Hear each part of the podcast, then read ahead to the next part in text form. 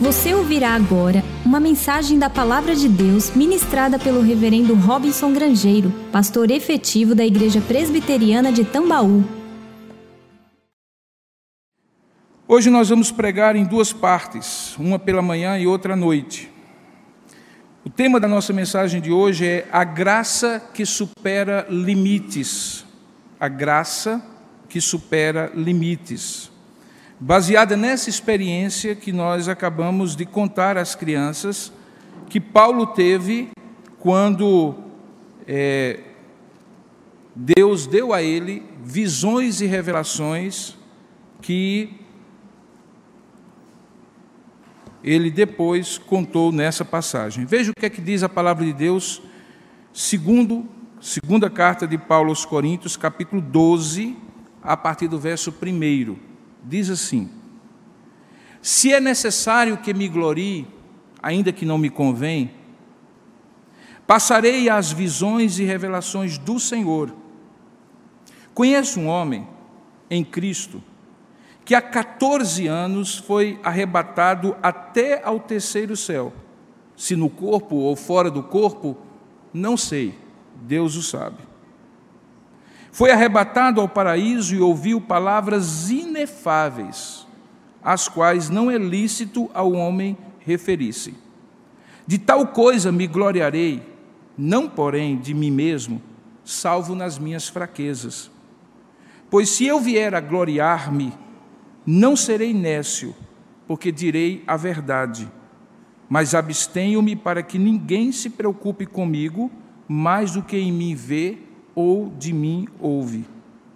E para que não me ensoberbecesse com a grandeza das revelações, foi-me posto um espinho na carne, mensageiro de Satanás, para me esbofetear, a fim de que não me exalte. Por causa disso, três vezes pedi ao Senhor que o afastasse de mim. Então ele, o Senhor, me disse: A minha graça te basta, porque o poder se aperfeiçoa nas fraquezas, para que sobre mim repouse o poder de Cristo. Desculpe, a minha graça te basta, porque o poder se aperfeiçoa na fraqueza. De boa vontade, pois, mais me gloriarei nas fraquezas, para que sobre mim repouse o poder de Cristo. Pelo que sinto prazer nas fraquezas, nas injúrias, nas necessidades, nas perseguições, nas angústias, por amor de Cristo porque quando sou fraco, então é que sou forte. Que Deus abençoe a sua palavra lida. Amém. Curva a sua cabeça por um instante, vamos falar com Deus. Ó Deus amado e querido Pai, nesse momento em que nós estamos aqui na tua presença, tenha misericórdia de nós, Pai, porque somos fracos e imperfeitos, somos limitados e não conseguimos sequer entender a tua palavra se o teu espírito não iluminar a nossa mente não falar conosco, não abrir o nosso entendimento. Por isso, nos humilhamos agora diante de Ti e rogamos: fala conosco, dá-nos o discernimento, a percepção espiritual de tudo aquilo que o Senhor quer mostrar a nós, falar ao nosso coração nesta manhã. Seja assim, Pai, e te daremos toda a honra e toda a glória ao final desse momento da mensagem do Senhor, pois é assim que nós te oramos em nome de e para a glória de Jesus. Amém. Irmãos, todo mundo tem seus limites, todos nós. Nós temos limites físicos, emocionais, nós temos limites que a nossa história de vida nos impôs, nós temos limites que outros nos impõem, nós temos limites de todo tipo. Pense, por exemplo, num limite básico. depois de um momento da confissão, eu tomei um pouco de água ali porque a boca estava muito seca. Porque na verdade nós temos dentro de nós, cada um de nós, obviamente uns mais, outros menos, cerca de 40 litros de água. Se faltar para nós apenas 15% desses 40 litros de água, as nossas células começam a murchar, o sangue começa a ficar viscoso, o coração fica sobrecarregado, a gente começa a sentir tonteira, depois fadiga, chega à inconsciência e, por incrível que pareça, alguém pode morrer por falta d'água. Pense, por exemplo, no ato simples de respirar. quando somos crianças, prendemos na piscina, no mar, no açude, a nossa respiração, e na média as pessoas conseguem ficar três minutos sem respirar.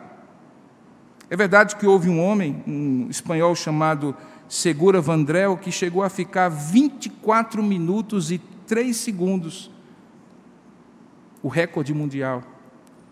Ele tomou uma grande dose de oxigênio puro e depois fez esse recorde que está lá no Guinness.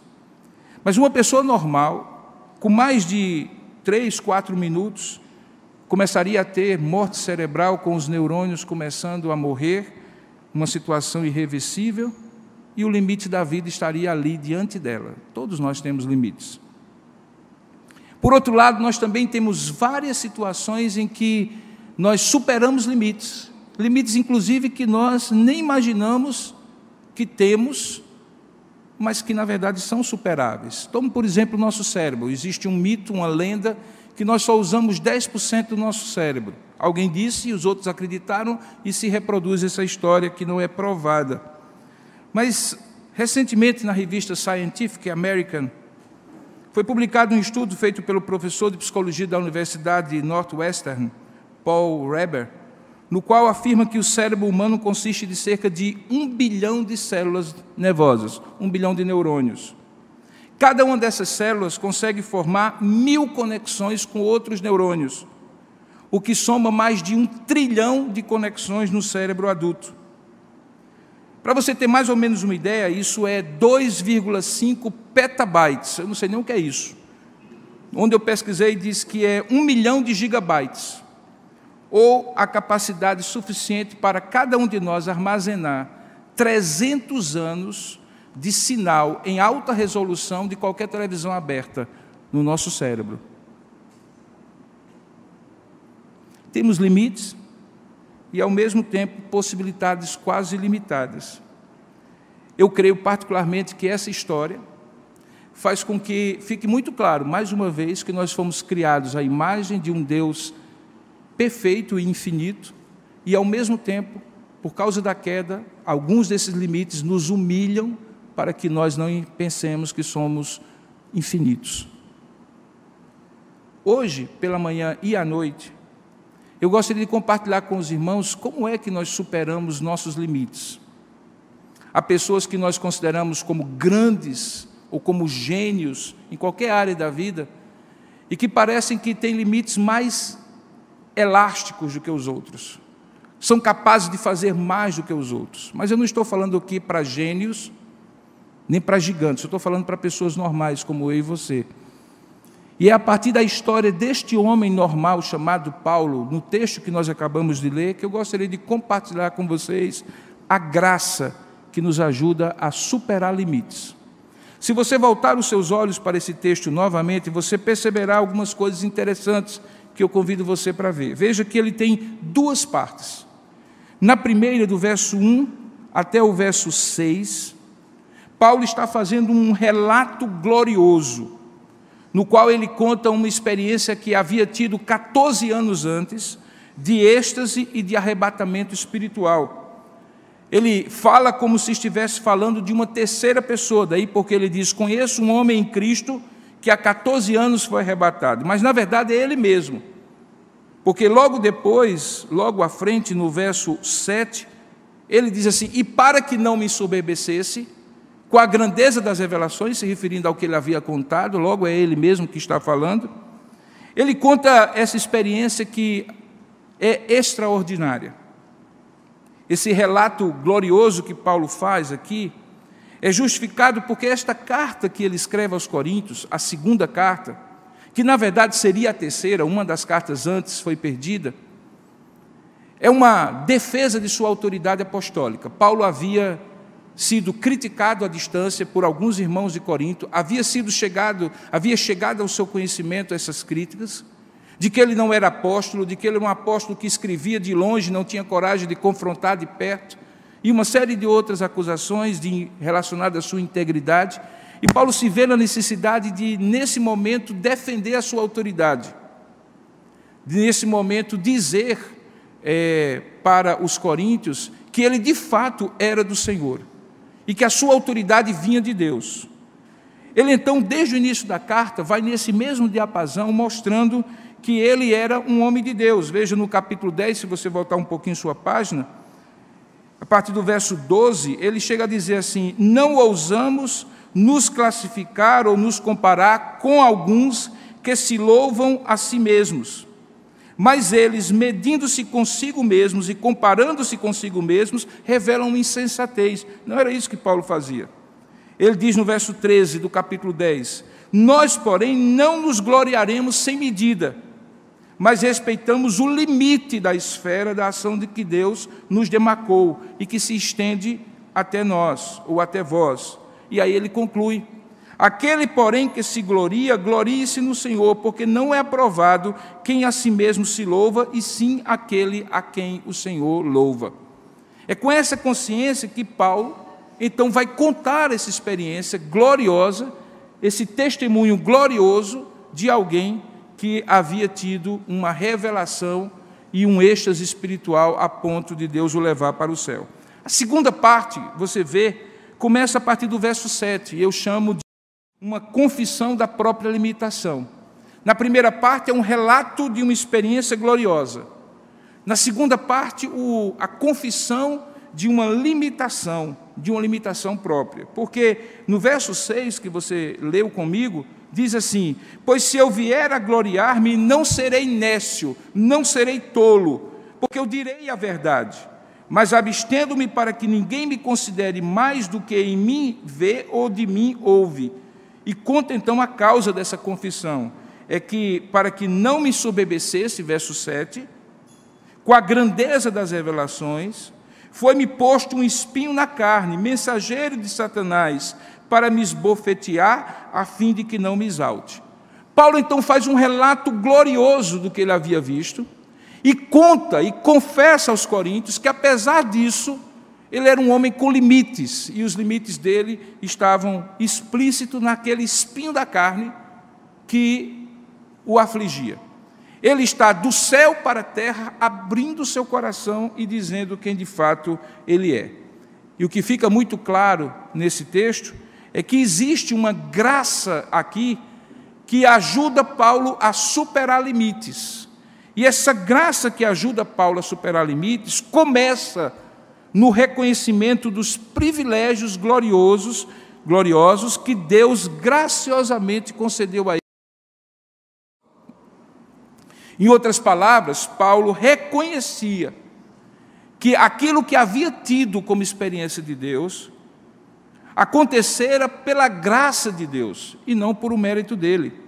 Veja nos versículos de 1 a 6 que ele começa narrando dizendo que aquilo que ele vai contar é para a glória de Deus, e ele havia tido aquela experiência porque Deus graciosamente lhe permitira ver. Veja, se é necessário que me glorie, ainda que não me convém, passarei as visões e revelações do Senhor. Ele então vai contar aquilo que ele está dizendo.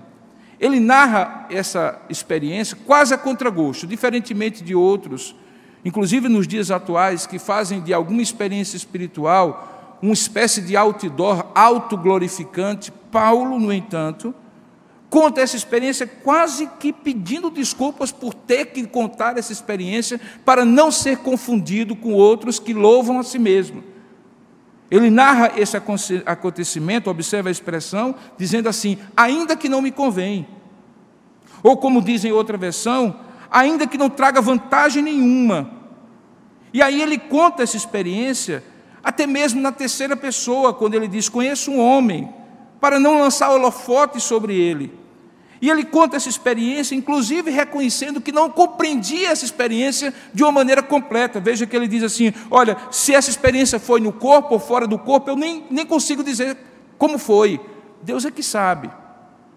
Em tudo isso fica muito claro que Paulo está olhando essa experiência que havia tido 14 anos atrás, como uma, um privilégio que Deus havia lhe dado, glorioso, mas também gracioso. E eu tomo essa atitude de Paulo como o primeiro ponto daquilo que eu gostaria de compartilhar com os irmãos, que é o fato de que quando Deus nos dá experiências gloriosas, Ele nos dá experiências gloriosas para que possamos registrá-las na nossa memória espiritual como uma expressão da graça de Deus para conosco, e não como um degrau de uma suposta espiritualidade que eventualmente alçamos e que, portanto, nos faz homens que superam todos os limites, super-homens e super-mulheres espirituais. Não. Paulo entendia que aquilo que tinha tido 14 anos tinha sido um privilégio tão inefável, tão maravilhoso, que ele contava naquele momento como um testemunho diante de Deus. Note, principalmente, que aquilo que ele havia ouvido de Deus naquela experiência, ele toma como algo inefável. A palavra inefável, que também poderia ser chamada de um privilégio inexprimível, que não pode ser dito, que não pode ser é, narrado, de tão glorioso que é, para Paulo fazia com que ele pensasse se até seria lícito ou conveniente, se seria ele permitido contar essas coisas. Tudo isso então o leva a reconhecer que de tal coisa, daquilo que havia acontecido, ele não se gloriaria. E se tivesse que se gloriar, se gloriaria da sua fraqueza e não das gloriosas revelações que ele havia recebido. Ele usa a palavra astenia para traduzir a ideia de fraqueza. Essa é uma palavra que foi literalmente transliterada para o português. Quando alguém diz assim, rapaz, eu estou com astenia, significa que a pessoa está com aquela sensação de desfalecimento, de fraqueza, seja ela física, seja o desânimo espiritual, que mostra para ela claramente que ela não dá conta por si mesmo da própria vida, da experiência da vida. Em outras palavras, Paulo dizia assim: Olha, eu fui no céu, mas sinceramente eu quero manter os meus pés na terra. E aqui há claramente um jogo de palavras. Paulo usa várias vezes a palavra gloriar-se, que também significa exultar-se, ficar num êxtase de alegria, mas ao mesmo tempo ele contrasta essa palavra justamente com essa outra, astenia, que significa fraqueza, sentir-se desfalecido, levado para baixo pela própria fraqueza. Ele resume essa gangorra de emoções provenientes de suas experiências ministeriais na expressão que ele usa aqui: de tal coisa me gloriarei, porém não de mim mesmo, a não ser das minhas fraquezas. Em outras palavras, Paulo diz que aquilo que lhe levava para cima, a glória que ele havia visto, fazia parte da graça de Deus para ele, tanto quanto aquela que lhe fazia sentir-se para baixo em alguns momentos, quando reconhecia suas limitações. Era graça estar no céu, era graça enfrentar a terra. Não é que quando ele estava no céu, ele tinha se tornado um super-homem. E não é que quando ele estava na terra enfrentando as suas limitações e as suas lutas, significava que ele havia perdido e se tornado uma pessoa sem nenhum alento. Paulo diz isso falando que ele não queria era ser um tolo, um sem noção espiritual, que sabia reconhecer umas coisas e não outras. Ele dizia assim: Olha, eu reconheço que aquilo que eu vi eu tenho que contar como a verdade. E por isso, mesmo que eu seja mal interpretado, de contar uma experiência gloriosa 14 anos antes, eu quero contá-la para que a glória seja de Deus, mas também para que ninguém me considere que eu sou mais do que de mim vê e de mim ouve, ou seja, que ninguém me ache maior do que eu realmente sou. Em outras palavras, Paulo tinha ido ao céu, mas queria manter os pés no chão. A experiência tinha sido gloriosa e ele exultava nela e precisava contá-la para reconhecer e testemunhar da glória de Deus. Mas ele tinha consciência que não tinha sido por causa dele, ou por algum mérito dele que Deus o anteviu. Mas Deus simplesmente tinha escolhido dar essa revelação a ele. Um privilégio gracioso que Deus agora queria que Paulo reconhecesse. Sabe, irmãos, isso é particularmente significativo quando a gente vê um gigante espiritual como Paulo, Porque a tendência humana é de quanto maior for a glória da sua experiência em qualquer área da vida, que lhe permita ter prestígio, poder, fama, sucesso, maior será a tendência a você se tornar alguém vaidoso, orgulhoso, soberbo, autossuficiente, coisas que acompanham o homem quando ele está no topo mas o abandonam quando ele tem que descer a escada. Essa é a razão porque tantos gostam e sabem subir na vida, mas não estão preparados para o ocaso, o ostracismo, a perda, a derrota e o declínio. Em 2004, uma revista italiana chamada Risa Psicossomática publicou que cerca de 10 milhões, preste atenção, de italianos sofriam de depressão. E uma das principais causas era chamada Síndrome do Anonimato, que afetava um terço das pessoas que estavam deprimidas. Eles fizeram um estudo com cerca de 850 pessoas entre 18 e 66 anos. E chegaram à conclusão que essas pessoas se sentiam mais deprimidas em algumas situações, como, por exemplo, quando elas estavam na presença de outras que pareciam ser mais bem-sucedidas e mais realizadas do que elas. E havia comparação. Ou quando estavam diante da TV ou da internet e olhavam as pessoas e as postagens e as coisas que estavam sendo descritas e diziam e percebiam que estavam aquém daquele padrão. O artigo diz o seguinte: a síndrome do anonimato atingia antigamente apenas pessoas que ficavam famosas e isso por um curto espaço de tempo quando elas perdiam a fama. Agora, no entanto, contagia justamente as pessoas comuns, sobretudo as mais jovens, para os quais a realidade acaba às vezes se confundindo com o reality show. Nós sabemos que isso é uma verdade. De vez em quando no gabinete ou no consultório alguém chega para mim com um quadro muito claro de depressão. E na fala dessa pessoa está muito nítido e claro que ela foi contaminada por esse fenômeno moderno chamado celebrização, que nos permite pegar um celular, gravar um vídeo e ficar famoso, viralizar. Mas também nos permite o risco de se o nosso filme, o nosso vídeo, a nossa postagem não for devidamente curtida, compartilhada e viralizada, a gente achar que a vida perdeu sentido porque tem gente muito mais famosa do que a gente. É curioso, o apóstolo Paulo poderia fazer um vídeo do céu e postar numa rede social da sua época.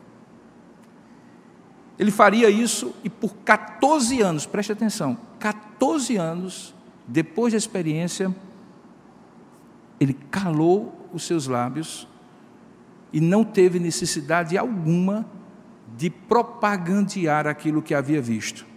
E quando faz 14 anos depois, ele faz, e a gente percebe quase um constrangimento nas palavras dele. Olha, eu quero contar para vocês, mas eu não quero me gloriar.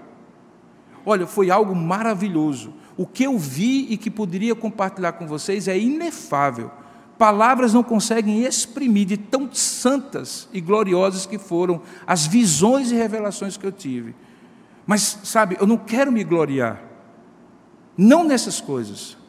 Eu quero, na verdade, dizê-las que elas foram manifestações graciosas de Deus. Eu não merecia estar lá, eu não merecia ter visto o que eu vi, e eu até me constranjo, porque eu não quero que vocês desejem ter essas coisas, pela glória que essas coisas podem lhe dar.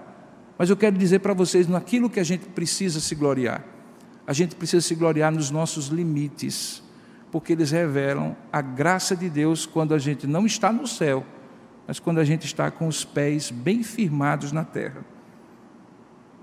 Talvez você pense assim, mas então é melhor falar de desgraça do que de graça, de derrota do que vitória, de chão do que de céu? Não. O ser humano foi sim, irmãos, criado para compartilhar da glória do Criador. A Bíblia diz em Hebreus que ele foi criado por um pouco menor do que os anjos. O problema é o que aconteceu depois. É que desde a queda do homem no pecado, ao invés de nós nos alegrarmos na glória de Deus, nós cobiçamos a glória de Deus. Aconteceu com Lúcifer e ele se tornou Satanás. Aconteceu com os anjos que o seguiram e eles se tornaram demônios. Acontece, ou aconteceu, com Adão e com Eva. Não pense você que o problema era comer ou não comer o fruto. Lembra a tentação da serpente era: e vós vos tornareis semelhantes a Deus. Era a glória de não ter limites que encantou Adão e Eva. E de lá para cá, todos nós, que fomos criados para compartilhar da glória de Deus, fomos feitos à imagem desse Deus glorioso, temos a tendência de, ao invés de dar a glória a Deus quando temos experiências gloriosas, de querer essa glória para nós. E nos tornarmos soberbos, autossuficientes, orgulhosos, vaidosos, desejando ser o centro das atenções e dos olhares. Diferentemente do que alguns acham que você deveria então se autodepreciar, Paulo inicia dizendo não. Se você quer realmente não confundir as coisas, olhe para a glória que a Deus pertence. Por isso ele conta a experiência. O antídoto que Paulo dá então para nós é, primeiramente, reconhecer o privilégio de ter contemplado, de ter experimentado a glória de Deus como uma graça de Deus e, portanto, dar a glória devida ao seu santo nome. Paulo fez isso. É olhando para esse Deus glorioso, como só Ele é, e gozando da graça quando Ele revela um pouco da Sua glória para conosco, que o nosso coração se prepara para superar limites. A síndrome do anonimato, que assola as celebridades, é porque quando elas estão no topo, elas acham que elas conseguiram isso, que elas são as mais bonitas, que elas são as mais capazes, que elas são as mais famosas, que elas são as mais célebres. Não entendem isso como graça. E quem sobe a escada rápido, pensando que com seus próprios esforços e a força de suas pernas conseguiu galgar todos aqueles obstáculos e chegar no topo, cai rápido. E quando cai rápido, não consegue reconhecer que na subida Deus estava lhe dando graça e por isso não sabe experimentar a graça na queda. Outros apóstolos tiveram essa experiência. Mateus 17 conta a história do Monte da Transfiguração, lembra? Deus pegou Pedro, Tiago e João, subiu no monte e se descortinou diante deles. E o que aconteceu? Eles disseram assim: está tão bom aqui, Senhor, vamos ficar aqui. Mas o que é que Deus fez em Jesus para com eles? Desçam o monte, porque lá embaixo tem um homem, possesso de um demônio que ninguém está conseguindo expulsar. Essa é a realidade, não aqui em cima.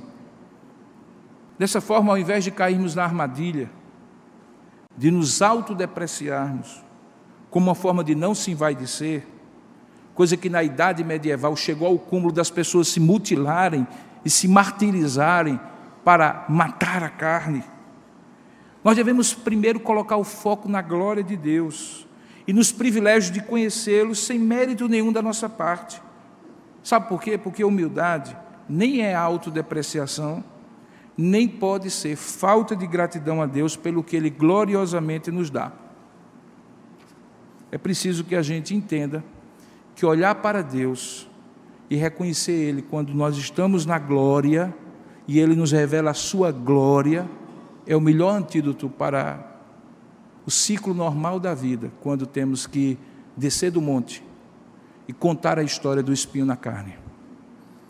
O grande escritor português Fernando Pessoa escreveu no dia 23 de setembro de 1932 uma poesia que ficou inédita até a sua morte.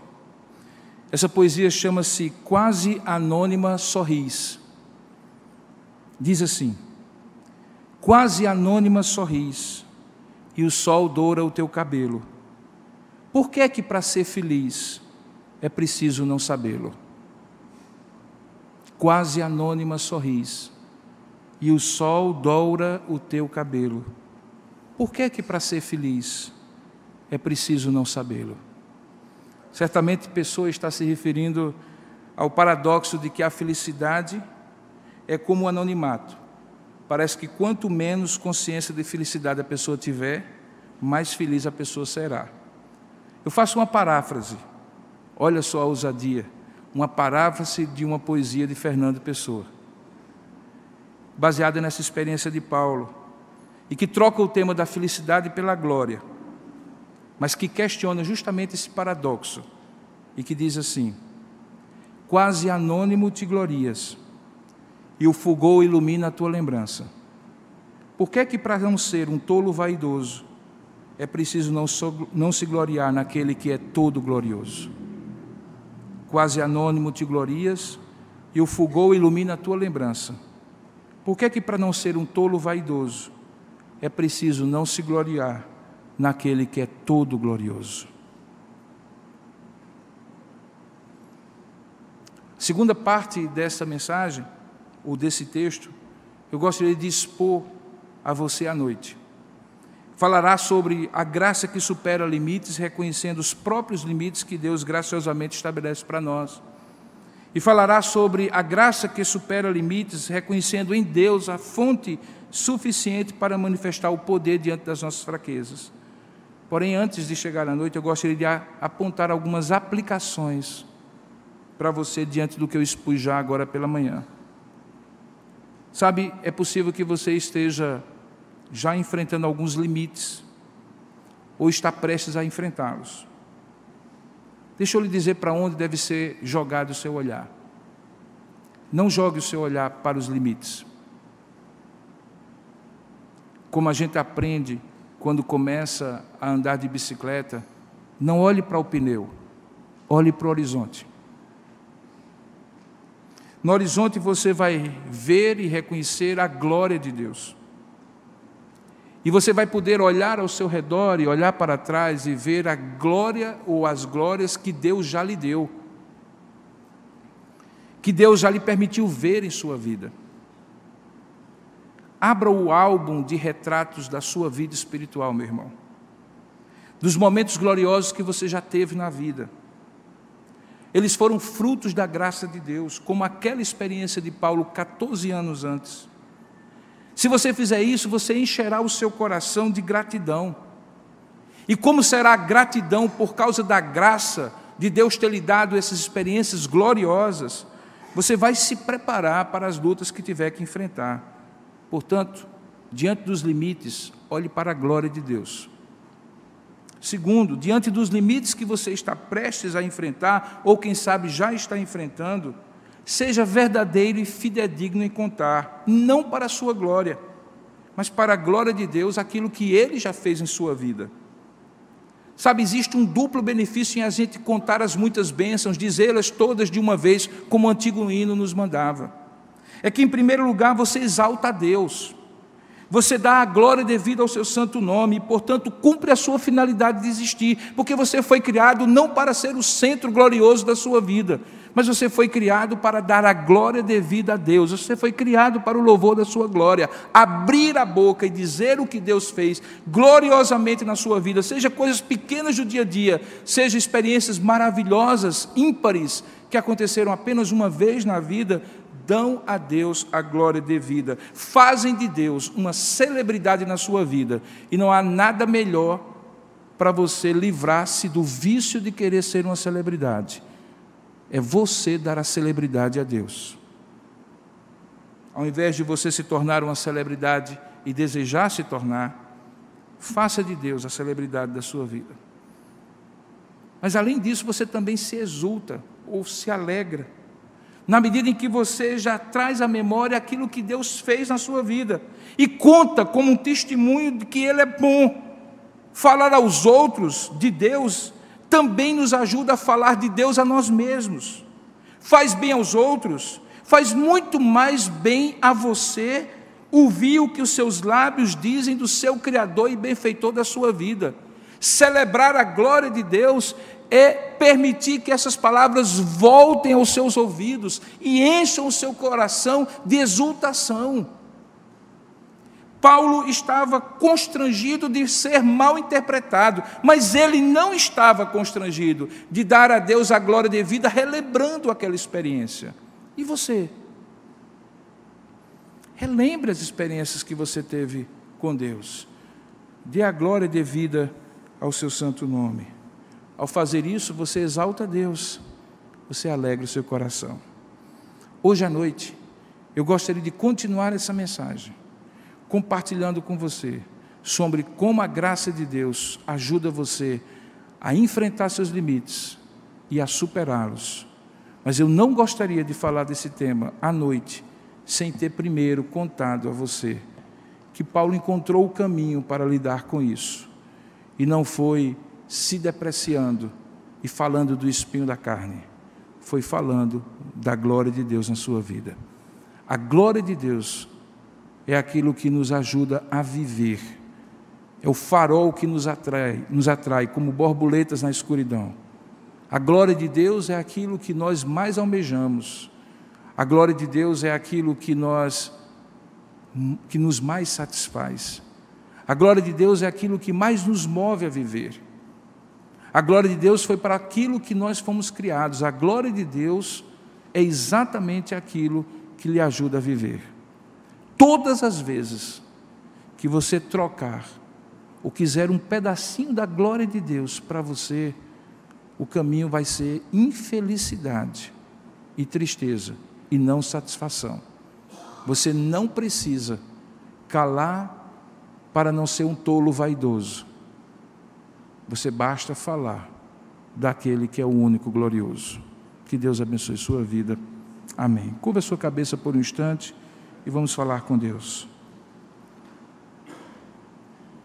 Ó oh, Pai amado, eu e meus irmãos aqui nesse lugar, nos achegamos à tua presença porque temos absoluta certeza de que tu nos ouves. Nos ouves por causa de Jesus, o teu glorioso Filho. Pai, é muito provável que nem eu, nem meus irmãos aqui, nem aqueles que estão participando à distância, consigam alcançar o que significa viver para a tua glória, contemplar a tua glória, falar da tua glória. E por isso somos tão tendentes a nos gloriar em nós mesmos, a querer o lugar de celebrização, que nos faz muitas vezes ter que enfrentar espinhos na carne. Porque quando tivemos a experiência, não conseguimos entender que tu estavas nos dando a tua glória. Pai, nenhum de nós precisa ir ao céu. O céu veio a nós na pessoa do teu filho Jesus. E quando olhamos para ele, e quando o amamos, nos apaixonamos por ele, dedicamos a ele a nossa vida, ele é o centro da nossa conversa, o centro das nossas realizações. É para ele, por causa dele, que nós vivemos e tudo fazemos. Nós então anulamos a tendência carnal do nosso coração de querer o lugar do Senhor na nossa vida, de sermos o centro da nossa existência e queremos que todos orbitem ao nosso redor, atendendo aos nossos caprichos, inclusive o Senhor.